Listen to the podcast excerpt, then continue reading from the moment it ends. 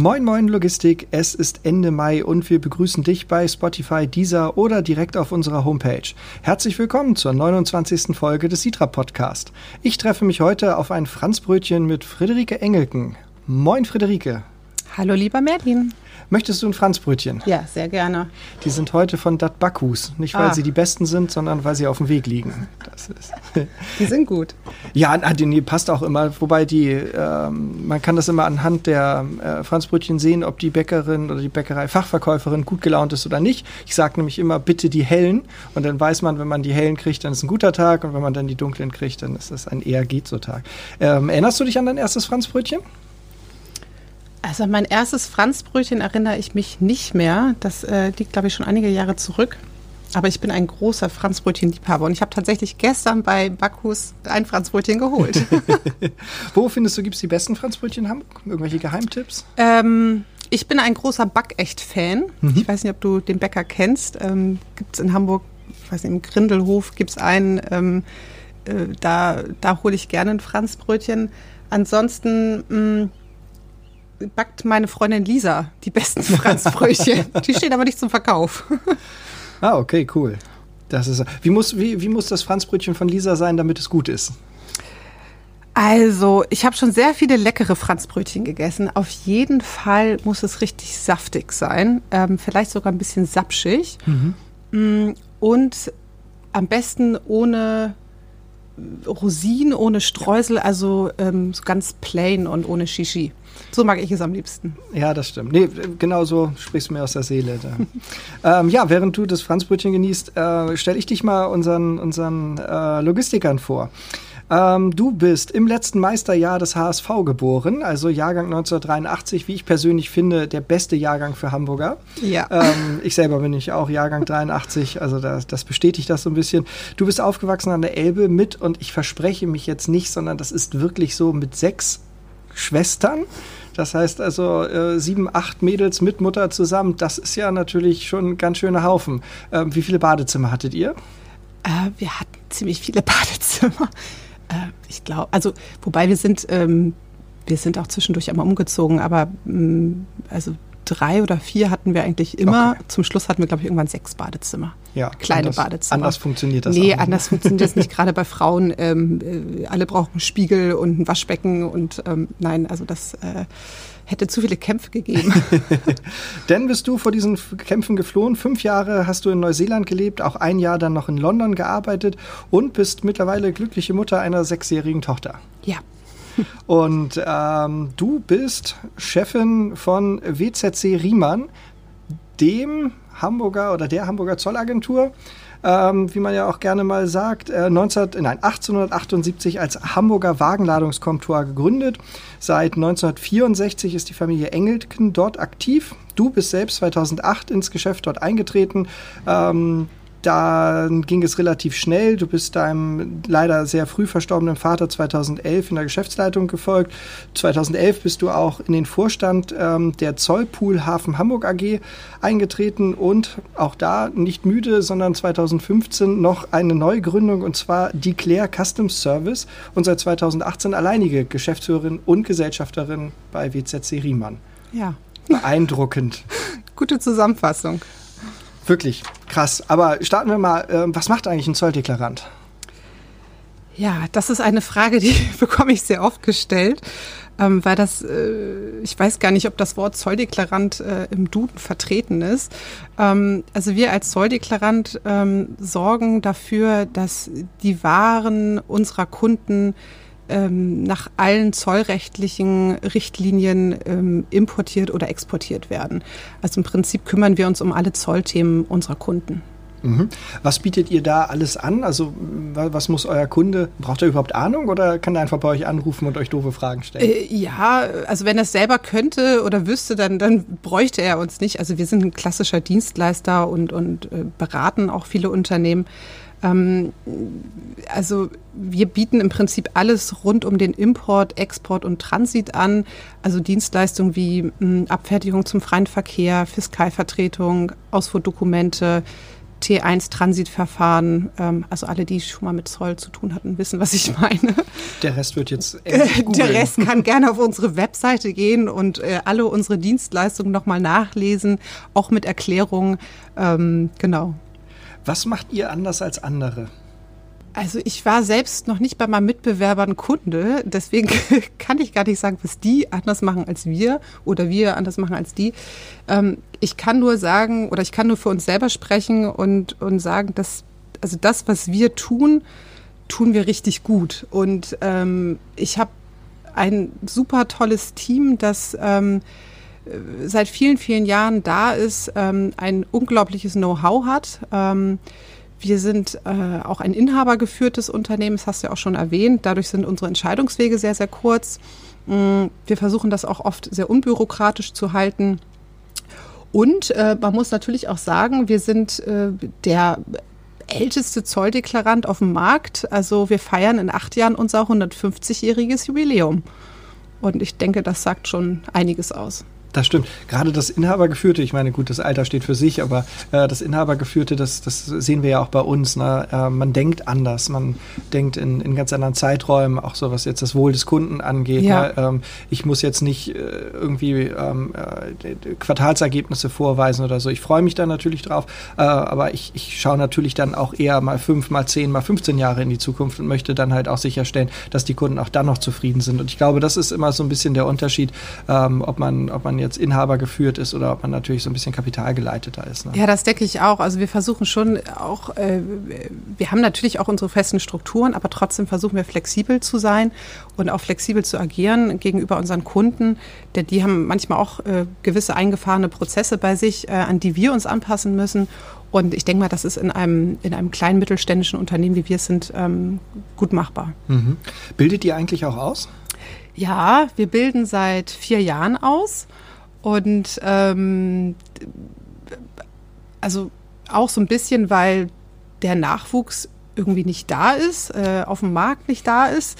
Ähm, das Problem kennt man ja allgemein in der Logistik ganz gut. Ähm, wir sind ja sehr spezialisiert als Zolldeklarant und ähm, ähm Zolldeklaranten gibt es halt auf dem Markt leider kaum. Also die guten sind nicht auf dem Markt mhm. und ähm, irgendwann haben wir gesagt, also äh, wir müssen jetzt mal dafür sorgen, dass wir unseren eigenen Nachwuchs heranzüchten. Und dann haben wir uns mit einem anderen Logistikunternehmen zusammengetan. Also wir bilden im, im Verbund aus.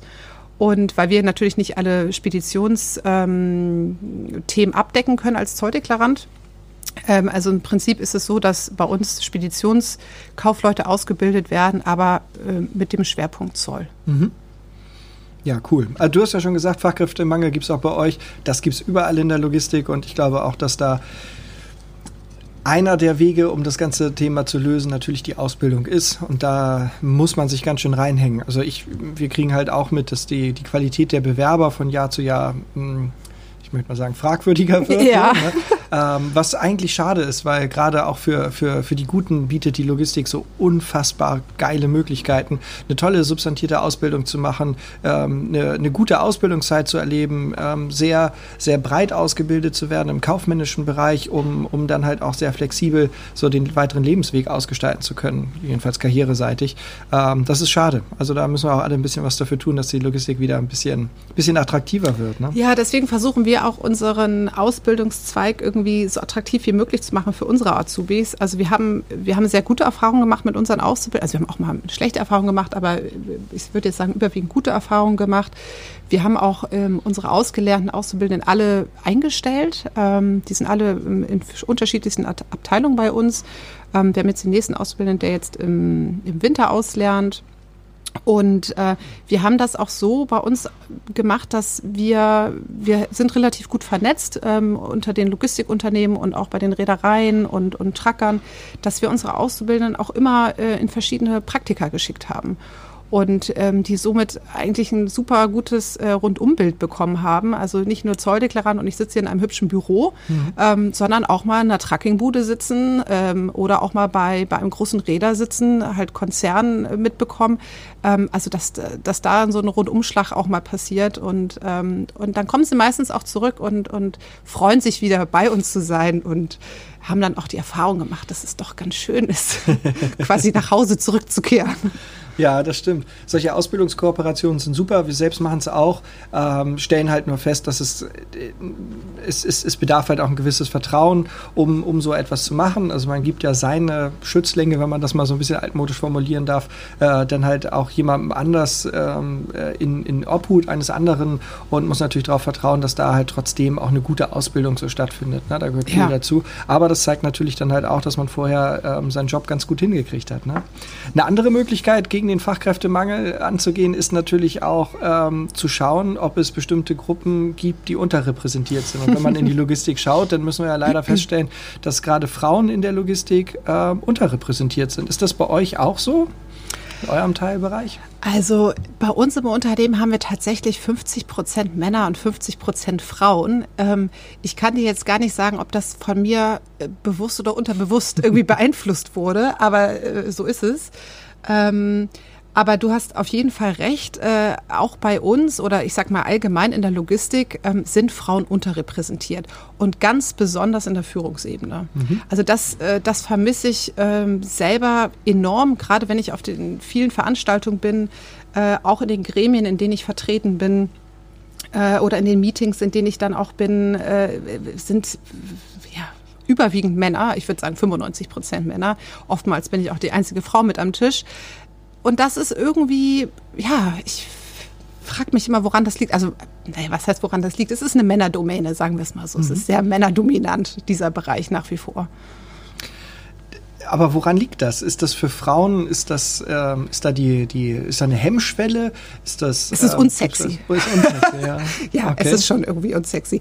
Also äh, ich glaube, wenn man als Frau berichtet, ja, ich, ich arbeite in der Logistik oder ich, ich bin Speditionskauffrau, ich, ich weiß nicht, das, äh, das ist, es ist noch in unseren Köpfen so drin, dass das äh, ein absolute, dass es eine Männerwelt ist. Mhm. Und ähm, ich sehe das nicht unbedingt so. Ähm, gut, ich bin da auch so ein bisschen ähm, hineingeboren, sag ich mal. Mein Vater hatte nicht, nicht viel Auswahl. Er hatte sieben Töchter und äh, keinen Sohn. Und ähm, Daher äh, stand gar nicht zur Debatte, ob jetzt irgendwie der Sohn äh, Nachfolger wird, sondern, äh, sondern eine Tochter.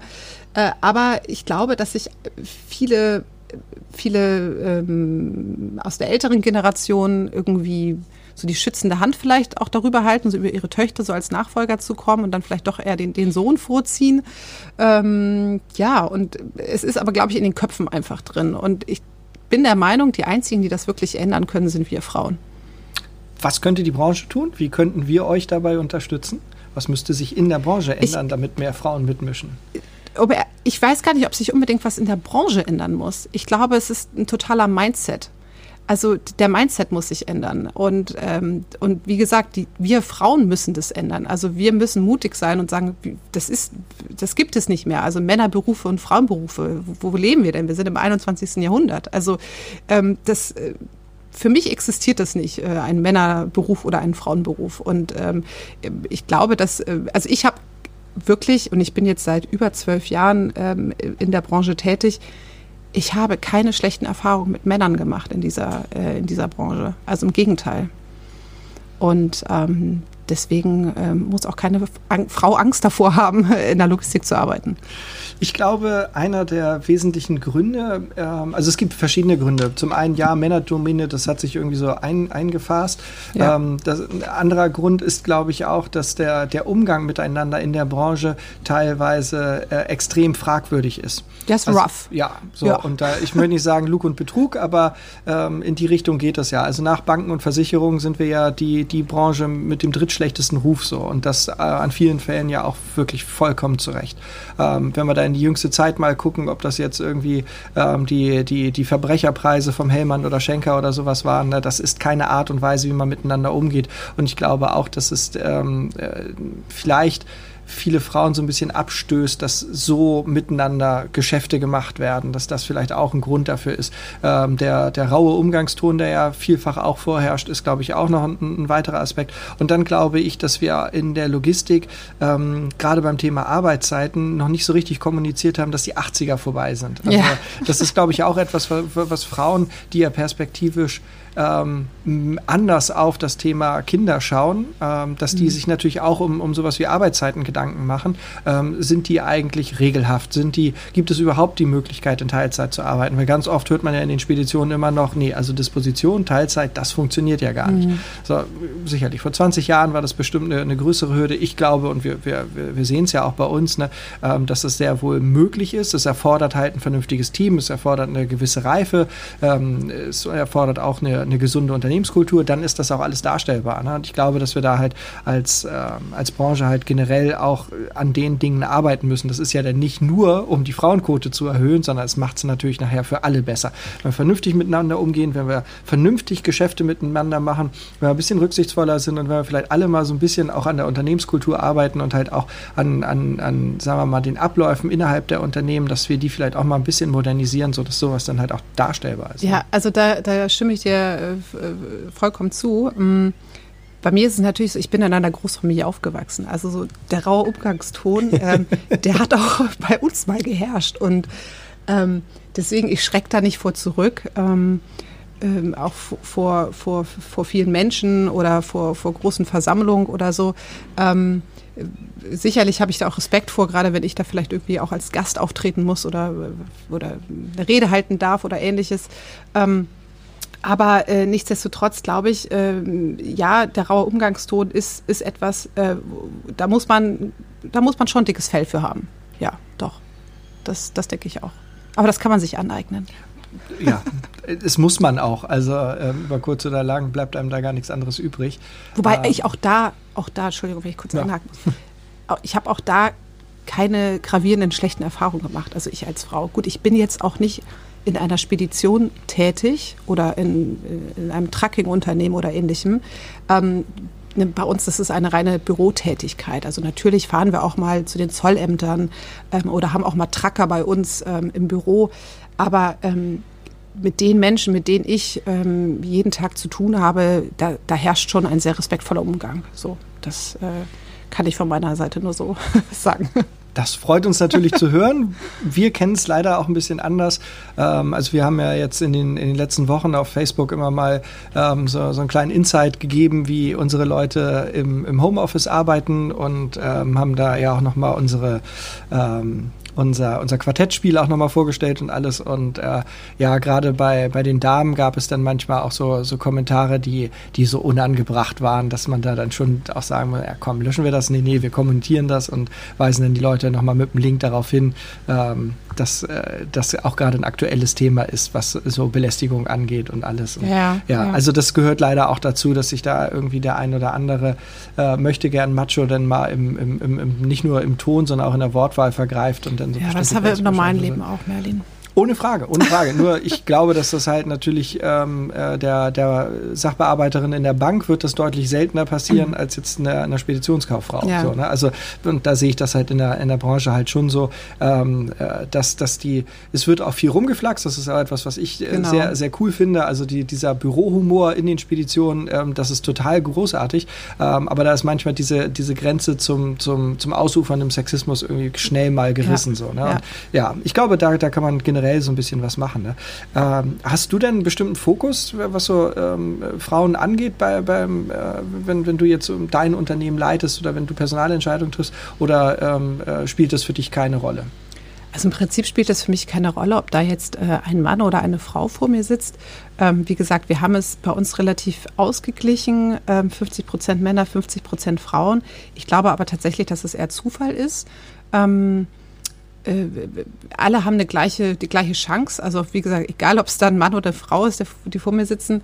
Äh, und ja, also ich freue mich immer über weiblichen Nachwuchs und weiblichen äh, Zuwachs, ähm, weil es einfach definitiv weniger Frauen gibt in unserer Branche.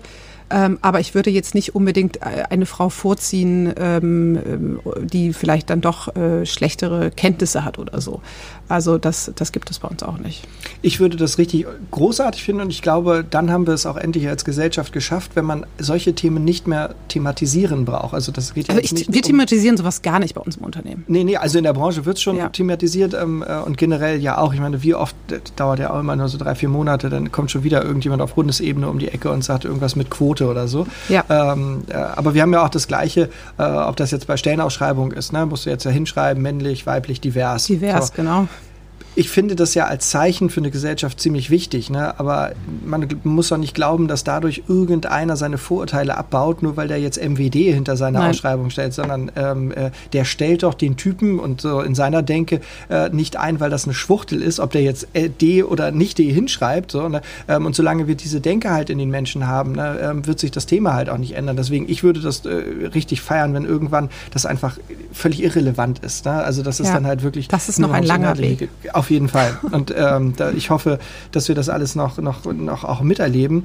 Ähm, weil, weil das manchmal echt äh, finster ist. Also ähm, ich habe da auch so meine eigenen Erfahrungen gemacht. Also ich selbst bin nicht, nicht homosexuell, aber ähm, so im, im, im, Familienkreis haben äh, einer meiner Cousins ist, ist, ist schwul, der hat irgendwie 30 Jahre ein Zweitleben führen müssen. So. Und, ja. und das war, also ein Teil der Familie wusste das, ein Teil wusste das halt nicht und er auch auf der Arbeit immer alles geheim gehabt. Und der war sechs Wochen im Jahr, weil der zum, zum Urlaub auf Gran Canaria und das war da, da konnte er sein, wie er wollte. Mhm. So, und das, da war ich, keine Ahnung, 16, 17, 18. Ich glaube, um Gottes Willen, wie schlimm muss das sein? Sein, so ein Leben zu führen. Ja, oder? Ne? Und, das, ja. und, deswegen, ich würde es großartig finden, das wenn wir das ist aber unsere Gesellschaft. Gesellschaft. Ja, ja, ist es, natürlich, ja. klar. Wobei man halt auch sagen muss, ich meine, äh, in den letzten 50 Jahren hat sich ja auch schon vieles zum Besseren gewandt, aber ähm, ja, von daher hoffen wir, kriegen wir das auch. Anderes Thema. genau, weil was wir nämlich auch unbedingt hinkriegen müssen, ist nämlich das Thema Digitalisierung. Das ist ja jetzt so eins der großen Prä-Corona-Themen gewesen. So, ne? Wie stehst du da eigentlich zu? Ja, Thema Digitalisierung ist auf jeden Fall nicht mein Steckenpferd, aber nichtsdestotrotz ähm, ist es äh, natürlich auch ein, ein sehr präsentes Thema bei uns im Unternehmen. Ähm, ich glaube, man kommt um das Thema Digitalisierung nicht herum. Wir haben selbstverständlich auch vor einigen Jahren schon angefangen, uns äh, ganz bewusst um dieses Thema zu kümmern. Wir haben unsere komplette IT-Infrastruktur äh, neu aufgestellt. Wir sind mittlerweile teilweise cloud-basiert unterwegs. Ähm, wir sind auch gerade wieder dabei, ähm, Verbesserungen vorzunehmen ähm, also ausfallsicher zu werden. Das liegt jetzt natürlich auch nochmal an dieser Corona-Krise.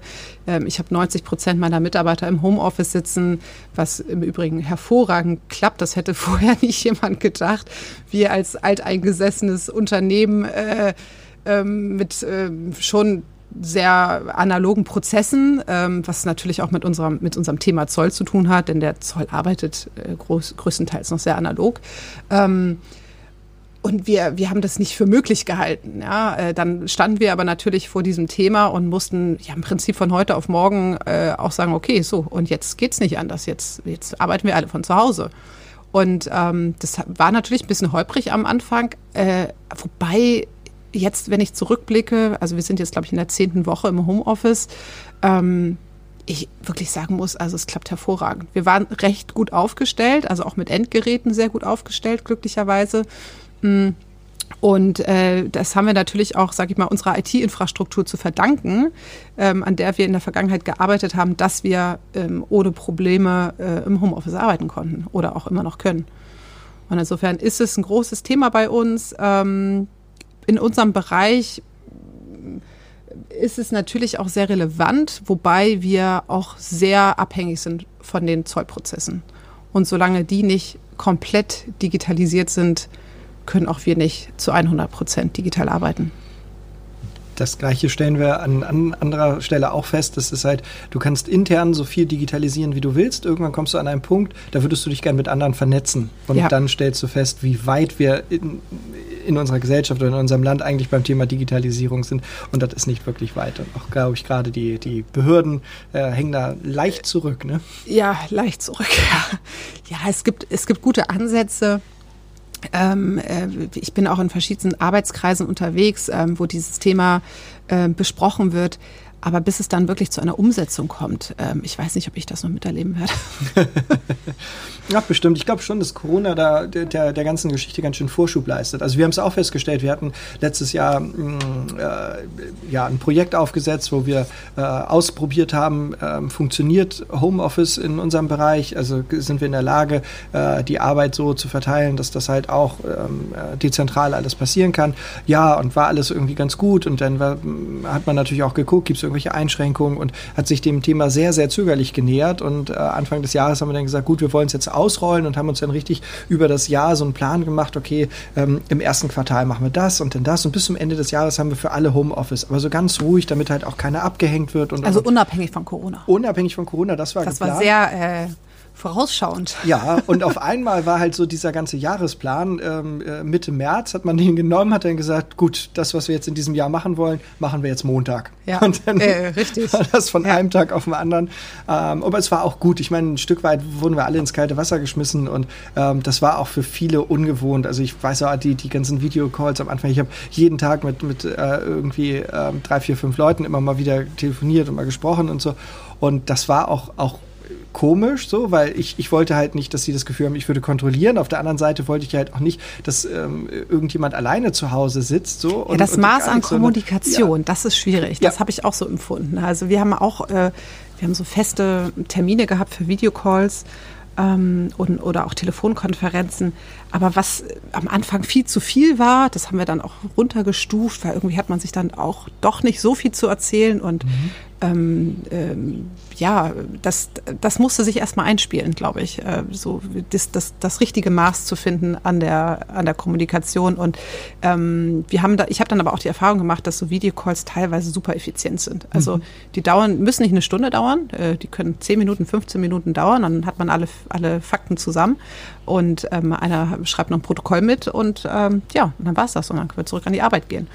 Also ähm, doch, wir, ich muss ganz ehrlich sagen, dass wir wirklich sehr viel positive Erfahrungen im Homeoffice gemacht haben und teilweise die Mitarbeiter sogar noch effizienter arbeiten. Mhm. Das, also das kann ich auch nur bestätigen, das haben wir auch festgestellt. Ähm, auch so das Thema Erreichbarkeit, wo ganz viele Leute irgendwie gedacht haben, hm, ja, aber was ist wenn?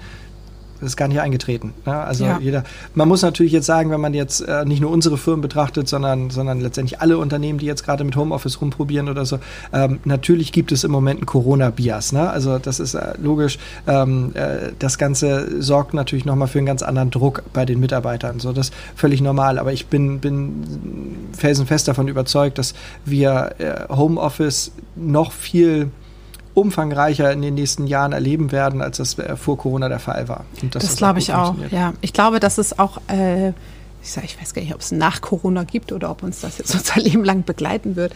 Aber das, das Arbeiten an sich, das hat sich verändert. Und ähm, wir werden auch nicht mehr zu den alten Strukturen zurückgehen. Das denke ich auch. Also wir, also bei uns im Unternehmen sind alle ausgestattet mit, mit Endgeräten, mit Monitoren, mit Headsets, äh, was es alles gibt. Ähm, also wir könnten theoretisch zu 100 Prozent von zu Hause aus arbeiten. Natürlich hat das nicht jedes Unternehmen. Ähm, aber ich denke auch, dass das die Aufgabe der Geschäftsführer ist oder auch der Inhaber ist, dafür Sorge zu tragen, ähm, dass, ähm, dass man remote arbeiten kann. Also wer das verpennt hat, der, pff, ja, der steht jetzt wirklich vor großen Problemen. Ja, ist schwierig in, in so einem niedrigmargigen Bereich, wie, wie jetzt halt auch so äh, Speditionen und, und Transportunternehmen. Ne? Ähm, wir verzichten seit Jahren auf alle Gewinne und stecken alles in die, in die Aufrüstung. Alles geht in die, in die Digitalisierung und ähm, das kann man machen, wenn es halt der eigene Laden ist. Also Klar. wir, Björn und ich ähm, sind uns da mit den Gesellschaftern halt auch einig. Ne? Das müssen wir machen. Wir wollen zukunftsfähig sein. Ähm, wenn du jetzt aber, sagen wir mal, Geschäftsführer ein, eines kapitalgesteuerten oder kapitalorientierten Unternehmens bist, ne? Ja. mach das denen mal klar. Pass auf, Ja. gib jetzt drei, vier Jahre keine Gewinne. Das sind die so, ne? Entscheidungswege, die Ja. sehen anders aus. Ja. Ähm, und dann, dann wird es halt auch spannend. So. Und auch allgemein ist das so, dass, glaube ich, viele, gerade kleinere Unternehmen, sich damit halt auch mal schwer tun, weil wir haben mal, ähm, also alleine die, die, die Hardware-Ausstattung für ähm, Homeoffice plus einen vernünftigen Arbeitsplatz mit einem modernen, höhenverstellbaren Schreibtisch und und und, ne, ähm, da liegst du halt mal in Summe nachher bei 5.000, 6.000 Euro. Ja. So, um, um das vernünftig zu machen, ne, mit Einrichtung und allem Pipapo. Ähm, so, und das rechnet das mal hoch auf die Mitarbeiter. Ne? Und dann, Ja, dann das ist eine Stange Geld, das ist Hardware, klar. ne? Äh, ja, ja, genau, reine Hardware. Ne? Also da Genau. sprechen wir noch von keinem System, was dahinter steckt. Ja. Ähm, das sind auch tatsächlich so Sachen, die, die mir teilweise schwerfallen. Also jetzt nicht äh, Hardware zu kaufen, weil das, ne, ich, ich sehe einen Laptop und weiß nicht, der kostet 1500 Euro, okay, kann ich irgendwie zuordnen.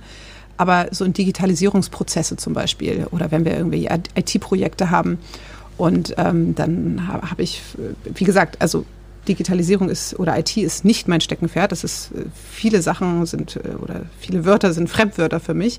Ähm, ich habe dann, ich habe dich ja auch schon mal angerufen und dich ausgefragt. Ähm, äh, ich, ich bin dann schon abhängig von, von, den, von meinen Beratern, sag ich mal, ja. Und ähm, dann bekomme ich ein Angebot, keine Ahnung, oder über 50, 60.000 Euro für, für einen Digitalisierungsprozess. Ähm, da tue ich mich tatsächlich auch schwer mit, mhm. äh, den dann abzunicken, so, weil ich das nicht zu 100 Prozent zuordnen kann, weil ich es vielleicht auch nicht zu 100 Prozent verstehe. So.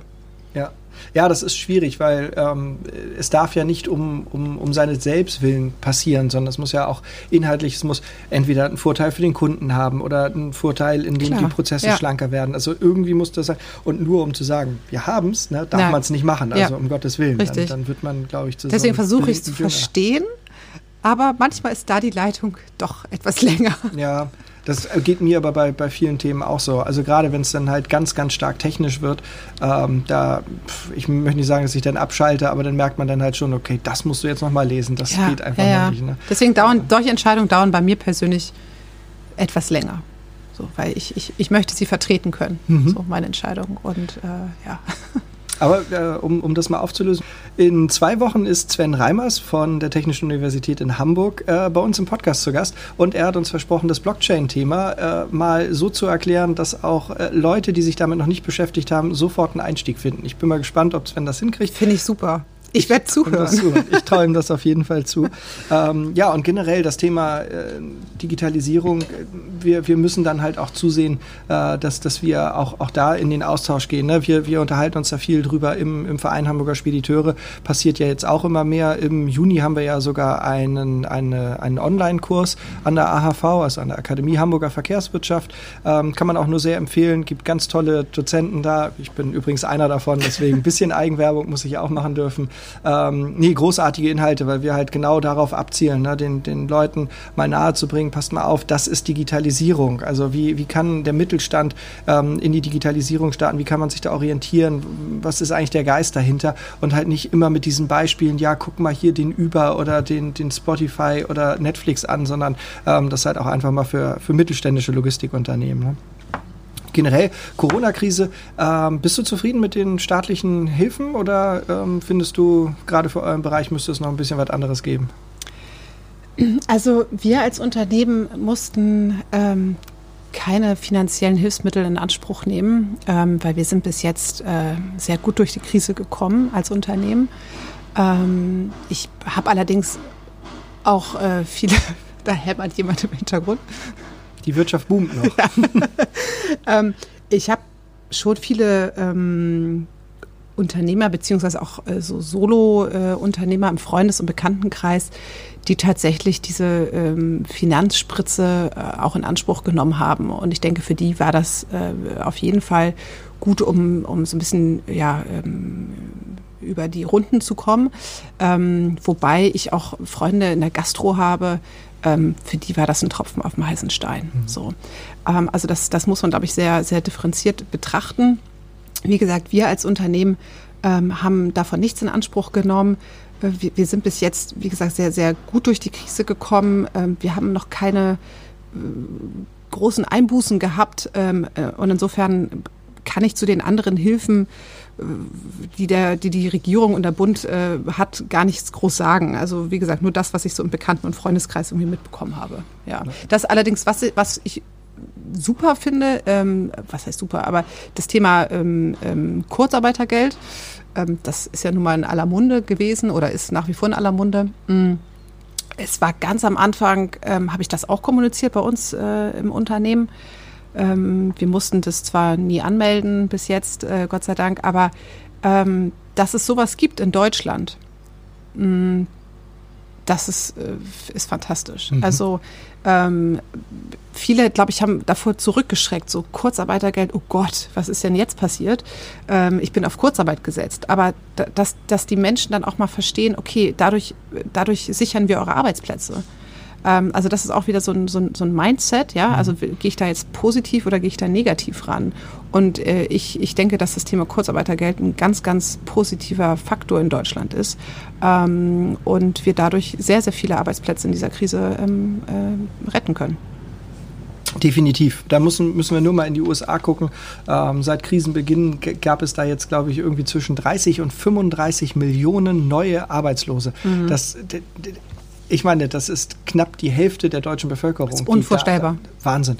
Ähm, ich glaube auch, dass viele Amerikaner, wenn sie es denn wüssten, ähm, ziemlich happy über solche Lösungen und Möglichkeiten wären. Ja, ähm, ja und das, sowas vergisst man dann auch immer schnell, wenn man, wenn man irgendwie über ähm, die Steuerlast in Deutschland irgendwie stöhnt. Das können wir als Unternehmer ja auch immer ganz gut, was ja auch an vielen Stellen völlig berechtfertigt ist. Sondern, äh, aber am Ende des Tages muss man ja sagen, ja, das kostet alles extrem viel Geld. Ja. ja, das stimmt. Da sind auch Ineffizienzen im System ohne Ende und das ist auch nicht überall mit jedem Steuereuro sinnvoll gehaushaltet wird. Logischerweise, es sind halt auch Menschen, die Politiker, da passieren auch Dinge. Ähm, aber am Ende sind doch genau diese Dinge, wo du dann halt sagst, ja, das ist cool. Ja, ja. Da, wir haben jetzt irgendwie ähm, 300.000 Arbeitslose, vielleicht mehr. So, ne? Natürlich kommt da jetzt noch was, wir sind noch lange nicht durch. Ne? Ähm, aber wir sind halt von solchen Quoten wie in den USA einfach weit entfernt. Das ja. ist total gut. Da können wir echt froh sein, das stimmt. Ähm, wir nähern uns so langsam dem Ende. Ähm, traditionell gibt es ja immer, um dich auch noch mal ein bisschen von der anderen Seite kennenzulernen, die Fragen in 60 Sekunden. Die Herausforderung ist, so viele davon wie möglich zu beantworten. Ähm, der Rekord liegt bei 30 beantworteten Fragen von Ann-Kathrin Enge. Ähm, das ist unsere neue Azubine, die jetzt vor zwei Wochen hier im Podcast war. Was kann man denn ähm, gewinnen, Merlin? Ja, es geht um die Ehre. Man steht dann auf oh, so einer Tabelle groß, ganz oben und das wird dann gepostet. Alles klar. Und, äh, ähm, dann ja. würde ich dich bitten, jetzt ganz schnell vorzulesen. Ganz schnell, ja, ich gebe mir Mühe. Ich gebe mir Mühe. Ich eigentlich äh, sagen, haben wir ja mal abgemacht, wir versuchen das immer gleichmäßig zu machen, aber Komm. ich gebe mir mal Mühe. Nachbarschaftsdienst. genau, Nachbarschaftsdienst. Gut, bist du bereit? Ja, ich bin bereit. Gut, dann starten wir. Sketchbook oder Whiteboard? Whiteboard. Frühaufsteher oder Nachteule? Nachteule. T-Rex oder T-Dokument? Äh, T-Dokument. Netflix oder Fernsehen? Netflix. Elbe oder Alster? Äh, beides. Arbeiten im Sitzen oder im Stehen? Stehen. Drin oder draußen? Draußen. Spielplatz oder Tierpark? Äh, Spielplatz. Post-it oder eine App? App. Autobahn oder Landstraße? Autobahn. Android oder Apple? Apple. Sport oder Couch? Sport. Freihafen oder frei trinken? frei trinken. Was darf zum Frühstück am Sonntag nicht fehlen? Äh, Rührei. Strand oder Stadtrundfahrt? Strand. Kneipe oder Disco? Kneipe. Trinken oder fahren? Trinken. Kino oder Theater? Kino. Campen oder Hotel? Hotel. Elektro oder Klassik? Äh, Klassik. Bier oder Wein? Wein. Apfel oder Birne? Apfel. Butter oder Margarine? Butter. Termine oder kreatives Chaos? Äh, Termine. Sommer oder Winter? Sommer. Nord- oder Ostsee? Nordsee. Rinderfilet oder Quinoa? Rinderfilet. Kaffee oder Tee? Tee. Land oder Stadt? Land. 29. Uh. 29, ja, das ist aber ein, ein unangefochtener zweiter Platz. Ähm, noch vor Markus Höfemann von Höfemann Fotografie und vor Dennis Bethke bei uns aus der Dispo. Das wird Dennis ärgern, jetzt ist er auf dem dritten Platz. Aber naja, gut, er hat sich ja einfach mehr Mühe geben können. An der Stelle schöne Grüße an Dennis. Ja, Friederike, vielen Dank ähm, für, für spannende Einsichten in ähm, dein Berufsleben, ähm, in die Situation der Frauen in der Logistik, was so beim Thema Digitalisierung und Corona bei euch so passiert. Total cool. Sehr vielen gerne. Dank. Vielen Dank für die Einladung. Gerne. Ähm, Ausblick auf die nächste Folge haben wir natürlich auch für euch. Wir treffen uns nächste Woche auf ein Franzbrötchen mit Professor Dr. Christoph Maas von der Hochschule für angewandte Wissenschaften in Hamburg. Mit ihm werden wir uns über das Thema lebenslanges Lernen unterhalten. Gerade in der Digitalisierung natürlich ein wichtiges Thema. Bis dahin, bleibt entspannt und kommt gut durch die Woche. Tschüss.